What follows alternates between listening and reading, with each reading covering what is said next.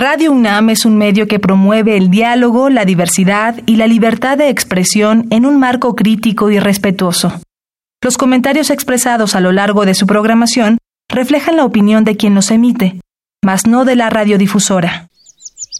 ¿Qué podemos hacer hoy por el planeta?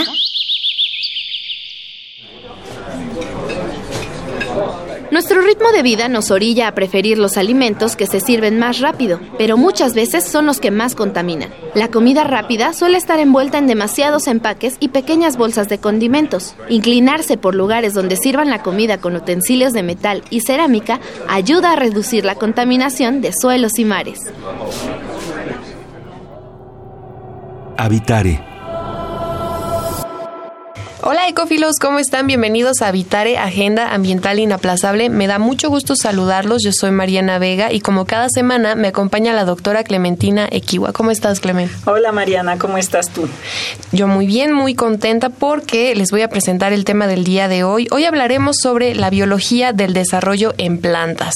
Así tal cual suena medio extraño, ¿qué será, qué no será? ¿Y quién nos acompaña, Clement? Nos acompaña Adriana Garay, que es bióloga de la Facultad de Ciencias y luego hizo su doctorado en biotecnología en la UNAM y ahora trabaja en el Instituto de Ecología con nosotros desde 2005.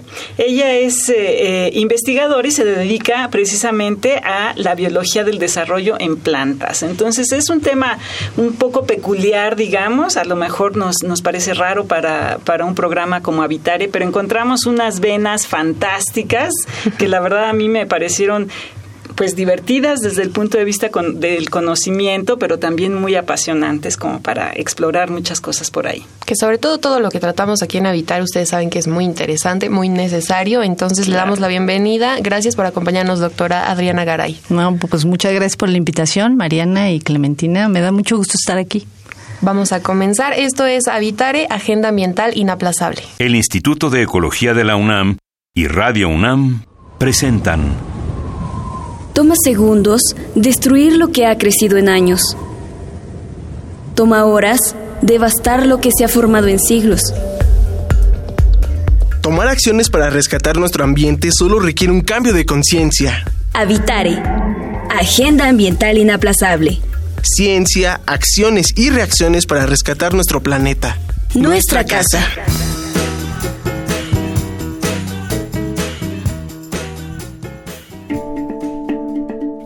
Ecoefemérides.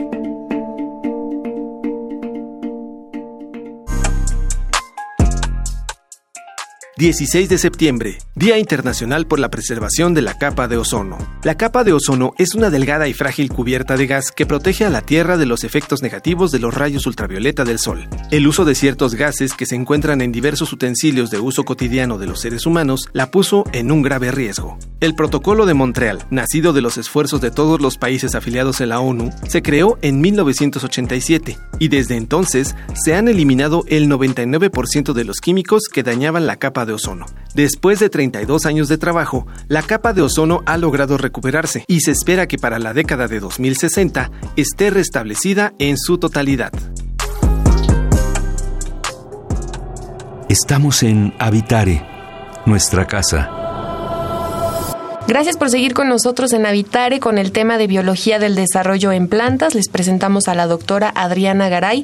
Clemen, ¿qué te interesa saber de este tema? Cuéntanos con qué iniciamos. Bueno, pues muchas cosas. Podemos tener muchísimas preguntas en este tema, pero cuando estábamos platicando Adriana y yo de este tema, cómo podríamos acercarnos al, público para que lo vieran pues tan atractivo como lo vemos nosotros, una de las cosas que, que pensamos es que, bueno, todo el mundo habla, cuando habla de biología, lo primero que piensan es en animales, ¿no? Animales por aquí, animales por allá, animales en peligro de extinción, pero cuando te pones a describir un ecosistema, estás hablando de plantas, no hablas del bosque de leones, no hablas de la selva este, de chitas o de elefantes, ¿no? la sabana de elefantes, hablas de un bosque de pinos, de una selva tropical perennifolia que, que caracteriza al ecosistema. Entonces dices, pues las plantas son planeta, ¿no? Digámoslo así. Entonces, bueno, Adriana está trabajando, como dijimos, esta, eh, este tema de eh, desarrollo en plantas y yo lo que quisiera es que ella nos explicara un poquito qué es esto de el desarrollo de plantas. Como profundizando un poco en esto que dices de que la gente habla de animales y como que las plantas son como como el bicho feo, ¿no? De la familia. Como que si estudias plantas es que no tuviste otra oportunidad en tu vida o como que, ay, pobrecita, ¿no? Está estudiando plantas. No puede correr. No puede, exactamente. O sea, no pueden hacer nada. Y yo nomás los invito a pensar en el Amazonas. Y ahí sí tenemos una imagen de millones de plantas, ¿no? Que es como muy este atractivo y que, y que nada más de pensar, ¿no? ¿A cuánta gente le gusta el chocolate? Pues el chocolate se hace con la semilla del cacao. Claro. Y de ahí hay miles de ejemplos de plantas, ¿no? Claro. Pero bueno, específicamente el desarrollo de plantas es, en el desarrollo en general es pensar cómo se forma un individuo, como nosotros, complejo, como las plantas también, a partir de una célula. ¿Cómo Oye, formas do- eso? Doctora Adriana, ¿y podríamos encontrar similitudes entre cómo se conforma una planta y otro tipo de seres vivos como los animales? Pues mira, el desarrollo en animales casi todo se da en la etapa embrionaria. O sea, ¿esto qué quiere decir? Se fecunda el huevo, tienes una sola célula y de esa célula se producen todas las células de tu cuerpo. O sea, las células de tu cuerpo, las células de tu páncreas y las células de tu cerebro tienen la misma información genética. Todas vienen de una misma célula. Lo interesante es que se empiezan a expresar diferentes genes y esos diferentes genes te van dando diferentes tipos celulares. Y entonces eso conforma tejidos y órganos y todo. En plantas también tienes un desarrollo embrionario, pero la, otra de las maravillas de las plantas es que tienes un desarrollo después del embrión muy importante. Entonces las plantas son muy plásticas. Esto quiere decir que responden a condiciones ambientales. O sea, las plantas no se pueden mover, ¿no? Como efectivamente di- dijeron, no pueden correr. Claro. Pero entonces tienen muchos mecanismos para vivir donde viven. Entonces tienen que responder lo que se llama plásticamente o de manera muy versátil a las condiciones en las que viven. Clemen, ¿será más diverso el- lo que podemos encontrar pues de especies de plantas que de animales? No, bueno, pues son muchísimas más las plantas en número de especies que en número de animales. Bueno, a menos que cuentes insectos, que ahí hay mucho debate, ¿no? que están dentro del, del reino animal. Pero bueno, las plantas son las que le dan como estructura y características a todos los ecosistemas del mundo. ¿Y, y qué otras funciones podemos encontrar? Por ejemplo, al pensar en plantas, lo primero que se nos viene a la mente es como es vida. ¿Por qué? Pues porque nos brindan el aire que respiramos, ¿no? Pero Adriana, cuéntanos un poco más acerca de la importancia de las plantas y después de ello, ¿por qué te dedicas a estudiarlo? Porque me parece fascinante, o sea, este desarrollo plástico que tienen, que tú puedas, a una, lo que decía ahorita Clementina, ¿no? O sea, tú tienes una misma especie que si la pones en diferentes condiciones ambientales, bueno, ni siquiera una misma especie, la misma planta, ¿no? Con las mismas semillas, digamos, o sea, el mismo genotipo, diríamos.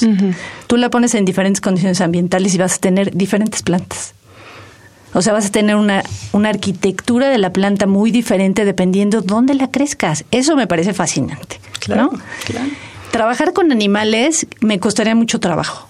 Porque pues hay que hacer, hay que extraerles cosas, o hay que matarlos, o hay que... Sí, ¿no?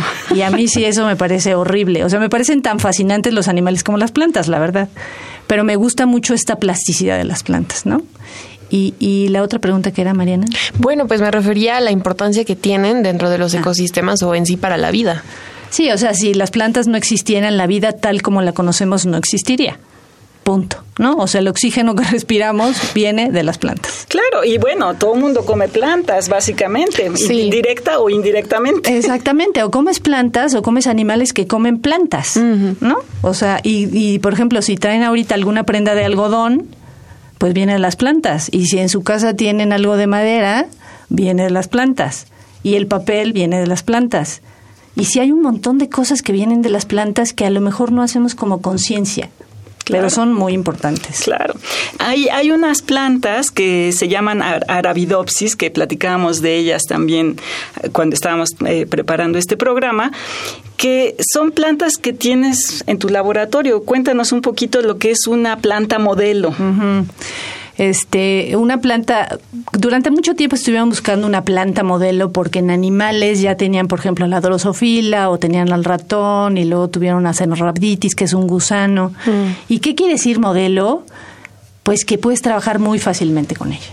¿No? Por ejemplo, Arabidopsis tiene un ciclo de vida, eso quiere decir desde que se produce la semilla hasta que está el organismo adulto y puede volver a producir semillas, como de aproximadamente ocho semanas la puedes, es muy pequeñita, la puedes crecer, puedes crecer muchas Arabidopsis en un espacio muy chiquito. Está secuenciada, fue la primer planta secuenciada que en su momento fue muy importante. Si quieres hacer estudios más a nivel de genética, de a ver este gen para qué funciona, pues en Arabidopsis tienes mutados todos los genes. Entonces tú puedes decir, ah, pues yo quiero saber este gen que hace en el desarrollo de lo que se te ocurra y lo puedes hacer. Entonces eso es muy práctico, por ejemplo, si quieres estudiar un cáncer, ¿no? O sea, ya moviéndonos hacia lo que nos interesa, porque tú puedes hacer estas manipulaciones genéticas en una planta que te dan una idea de lo que podría suceder en un organismo, pues como el ser humano, ¿no? Y es maravilloso pues, imaginarnos el trabajo que llevan a cabo los científicos y del cómo hacer esto. De repente, si ves una planta, no te imaginas cómo puedes estudiarle y cómo acercarte a ello, ¿no? ¿Qué trabajo realizas, Adriana, con la Arabido yo hago biología del desarrollo de tratar de entender cómo se forma y cómo crece una raíz. Entonces, esto que les decía, la biología del desarrollo es cómo se forma el individuo, ¿no? Entonces, bueno, ustedes tienen los genes. Vamos a ver, Arabidopsis tiene 26.000, 27.000 genes. Nosotros tenemos 26.000 genes.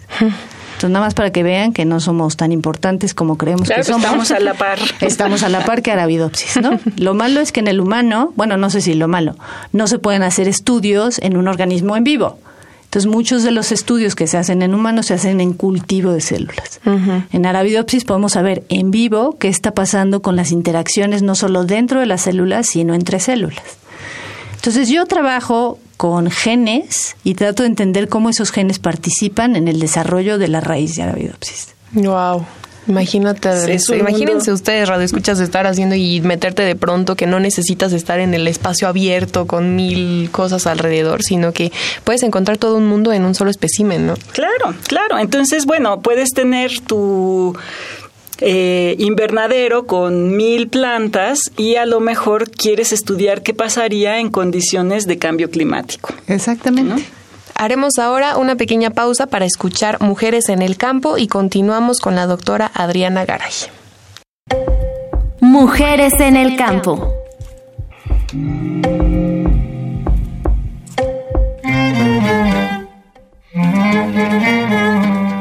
Hola, yo soy Alicia Reyes Ramírez, soy bióloga y actualmente estoy haciendo mi doctorado en el posgrado de ciencias biomédicas. En lo que a mí me interesa estudiar es eh, selección sexual y dentro de esto cómo se afecta la elección femenina en un escarabajo llamado Tenebrio molitor o comúnmente conocido como gusano de la harina, eh, ver cómo diferentes dietas y diferentes estados de salud afectan el atractivo de los machos y cómo esto va a afectar a su vez las preferencias de las hembras. Lo que hemos encontrado es que a diferencia de lo que se espera eh, en la teoría, las hembras están prefiriendo a machos que están enfermos con un hongo y esto es posible porque ellos al censar que sus posibilidades de sobrevivir son muy bajas, deciden invertir la mayoría de sus recursos hacia la reproducción, invirtiéndolo en producir más feromonas para así atraer a las hembras en lugar de invertirlos al sistema inmune y atacar al patógeno. Aún no estamos seguros de las implicaciones evolutivas que está teniendo este comportamiento por parte de los machos, porque no estamos seguros que las feromonas ya no estén actuando como una señal honesta de la condición de ellos, o que en cierto momento las hembras sí puedan detectarlos y poder cambiar ellas mismas su conducta. Lo que hemos visto es que una vez que eligen a estos machos y se aparean con ellos, tienen consecuencias a nivel de su progenie, en donde ponen un menor número de huevos o estos huevos no eclosionan de la misma manera o tienen menos recursos como lípidos y proteínas. Estamos en Habitare, nuestra casa.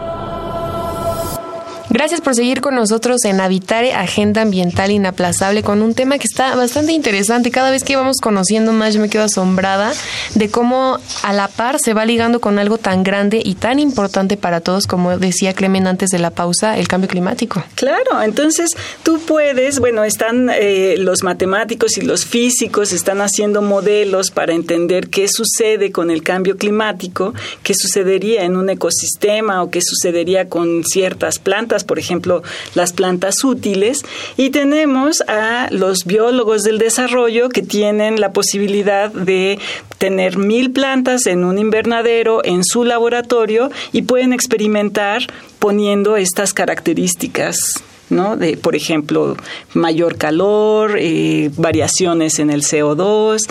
Y tú encontraste algunas cosas sobre ese tema, Adriana. Cuéntanos un poquito. Sí, nada más déjenme decirles algo súper rápido que también parece súper interesante de esta plantita modelo es que les digo que son poblaciones naturales que crecen principalmente en el hemisferio norte. Bueno, hay más de 7000 de estas poblaciones naturales. No se sabe si están adaptadas a los ecosistemas en los que viven, pero sí se sabe que resisten diferentes condiciones ambientales.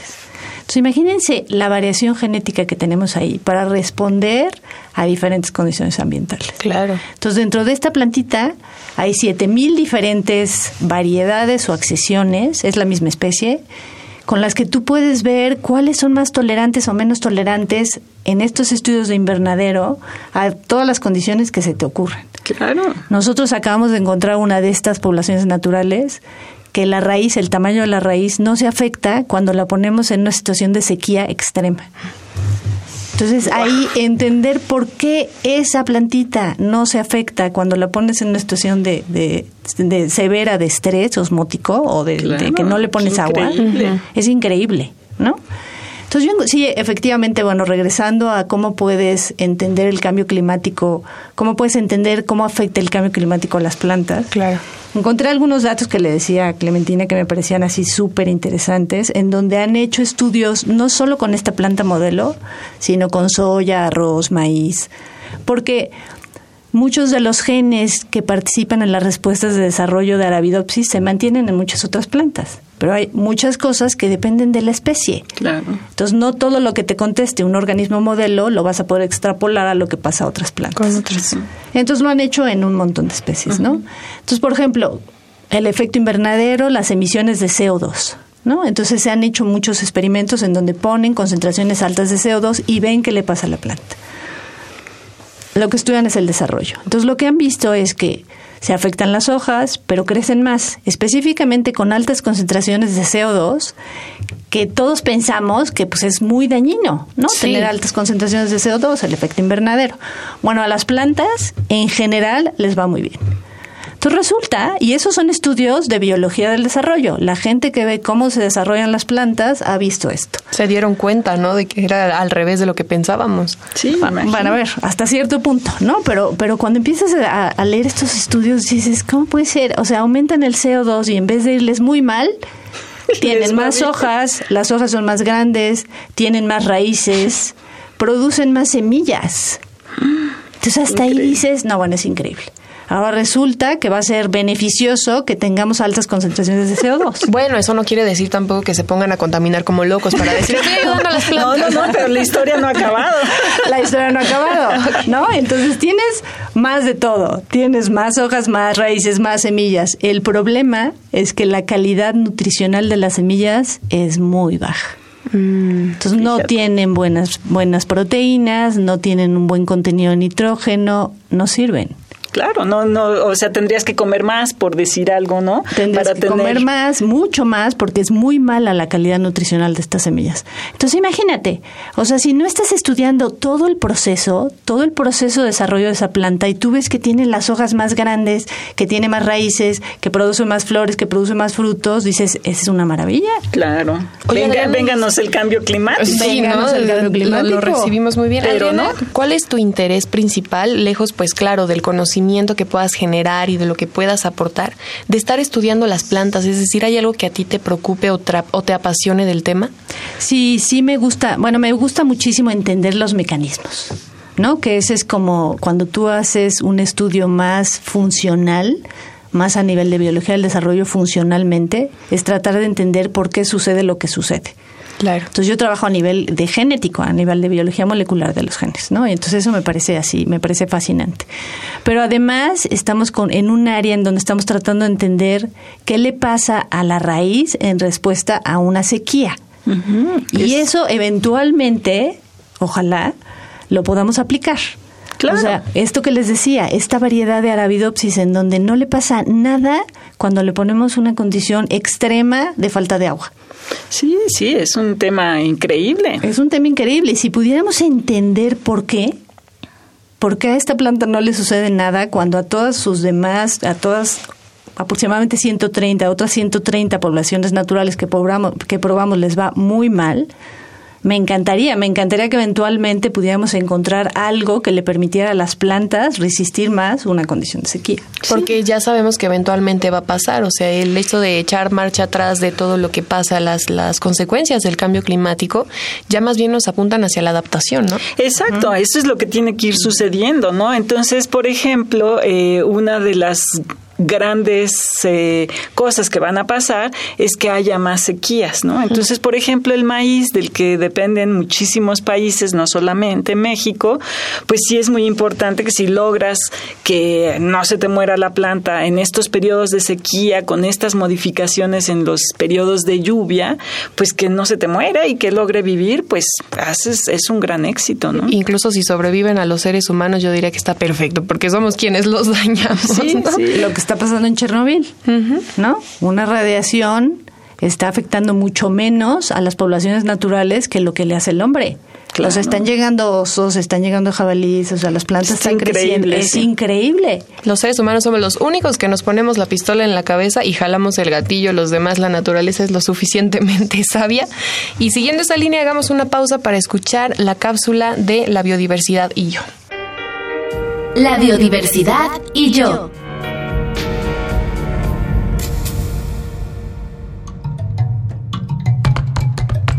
El Banco de México ha trabajado desde hace seis años en colaboración con el Instituto de Ecología en el diseño y producción de la serie G de Billetes de México, denominada Identidad Histórica Patrimonio Natural, la cual ilustra por un lado la historia y por otro el patrimonio natural de nuestro país. Los componentes temáticos serán eventos históricos, personajes, especies de flora y fauna, ecosistemas, obras artísticas, entre otros. Para la temática Patrimonio Natural, el Instituto de Ecología, el Instituto de Biología, la Facultad de Ciencias de la UNAM y la CONABIO trabajaron de la mano.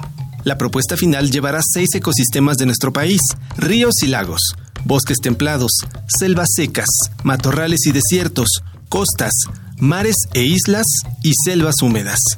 Se eligió resaltar a los ecosistemas porque son los que soportan cada elemento de flora y fauna.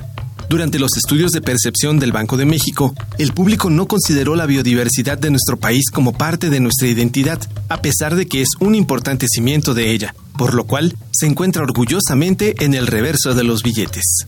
En el anverso o lado derecho del billete se ilustra nuestra identidad histórica, para lo cual se representan los seis procesos históricos más relevantes de México. El México antiguo, la colonia, la independencia, la reforma, la revolución y el México contemporáneo del siglo XX. Los billetes de México son el vehículo para acercarse a conocer algunos de los ecosistemas de nuestro país y para recordarnos la importancia de proteger nuestros recursos naturales. Acérquense a conocerlos detalladamente y a observar algunas de las bellezas naturales que ahí se ilustran.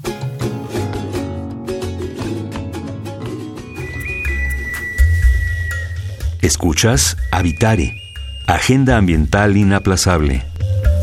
Gracias por seguir con nosotros en Habitare, Agenda Ambiental Inaplazable. Y Clemen, pues es eh, inminente. Nos acompaña la doctora Adriana Garay y ella ya nos dio elementos para entender un poco más que pues esta, estudiar las plantas a este nivel no está tan alejado de lo que a nosotros nos afecta. Claro, y de nuestra realidad y de nuestro interés. Entonces, bueno, una de las cosas que yo pensaba es cómo podemos atraer más jóvenes a que hagan esta investigación, ¿no? Porque tenemos una crisis en la ciencia en que no tenemos tantos personas a las que les interesen estos temas. ¿Y qué podemos hacer? ¿Qué se te ocurre, Adriana, como para que vengan más y... O sea, lo primero yo diría, voltea, hagan como conciencia de las plantas que hay a su alrededor, ¿no? O sea, de, de lo importante que son las plantas en su vida cotidiana. O sea, si les gustan las plantas, este, las flores, los árboles, lo que sea, como hacer una conciencia más inmediata de lo cotidiano, digamos. Luego hacer una conciencia más de qué te dan las plantas, a qué le dan las plantas al ser humano, ¿no? ¿Qué nos dan las plantas? Y luego, pues si, si les interesan entender, como eso que decía, los mecanismos, tratar de explicar por qué somos como somos. O sea, sí es fascinante que de una célula tengamos individuos complejos como nosotros y como las plantas. Claro. Entonces, como que a mí me parece muy interesante que la gente piense que la misma planta que regó, que no regó, que puso en el sol, que puso en la sombra y que vaya viendo las diferencias en cómo va creciendo esa planta, es, eh, me, parece, me parece a mí muy bonito, ¿no? Claro como joven, si tú escoges una carrera universitaria y en una área tan fascinante como es la biología, no es simplemente pues esta pasión, es también que puedes retribuir a la larga con algo que detenga o prevenga pues consecuencias catastróficas, ¿no? Si no tuviéramos estos datos ahorita de cómo, cómo las plantas responden al cambio climático, por ejemplo, si no hay variación genética, ¿de dónde vas a poder tener plantas que sean más o menos resistentes? Y si eso no lo tienes documentado, ¿cómo le vas a hacer? Si no sabes que se afecta la hoja, la raíz, si no sabes, ¿no? ¿Cómo vas a poder determinar, cómo vas a poder hacer proyecciones para cómo contender con un cambio climático? Por supuesto, y que además es un tema que en Habitar hemos tenido muy presente en todos los lo que hemos tratado, el tema de la variación. O sea, que se ha variado porque tener una mejor planta que se desarrolle mejor, que vaya a sobrevivir, no quiere decir que entonces solo hay que cuidar esa planta y las demás nos importan. Claro, ¿no? ¿no? Nos importan los ecosistemas en buen estado de salud. Exacto. Y todos los que viven ahí. Exacto. Además, imagínate un monocultivo. Claro. El mismo genotipo, ¿no? Entonces no hay variación. Entonces lo ataca una plaga. Entonces te mueren millones de plantas porque no tienen cómo contender con eso, ¿no? No tienen cómo defenderse. Claro, sí, sí. Yo siempre digo, bueno, cuando vayan a los mercados, busquen la diversidad, ¿no? La diversidad genética. Es una manera de fomentarlo en nuestros cultivos. Claro, claro. Por supuesto, pues qué mensaje tan importante y creo que con eso está perfecto que cerremos. Ya se, se platicó algo que podía ser inagotable, más bien inagotable porque pues ¿Cuánto más no nos podría contar la doctora Adriana Garay? Muchas gracias por habernos acompañado en Habitare. No, pues muchas gracias por la invitación. Y pues nos toca agradecer al Instituto de Ecología de la UNAM y a Radio UNAM. En los controles técnicos estuvo Miguel Ángel Ferrine, en la asistencia Carmen Sumaya y Flor Canchola. Información de Aranza Torres y Gaby Jiménez Casas con la producción de Paco Ángeles y en las voces estuvimos Mariana Vega y la doctora Clementina Kiwa. Los esperamos la siguiente semana en Habitare Agenda Ambiental Inaplazable. Hasta la próxima. ¿Qué podemos hacer hoy por el planeta? Los productos usados para la higiene y cuidado personal muchas veces contienen pequeñas partículas de plástico que por su tamaño no pueden ser capturadas en el desagüe y llegan a los mares donde son ingeridos por diferentes organismos produciéndose efectos tóxicos. Consulta los ingredientes de los productos que consumes evitando en lo posible los que contienen microesferas. Visita ecología.unam.mx para obtener más información sobre el tema de hoy. Y si quieres escuchar todas nuestras emisiones, entra a radiopodcast.unam.mx. Radio UNAM y el Instituto de Ecología de la UNAM presentaron Habitare, Agenda Ambiental Inaplazable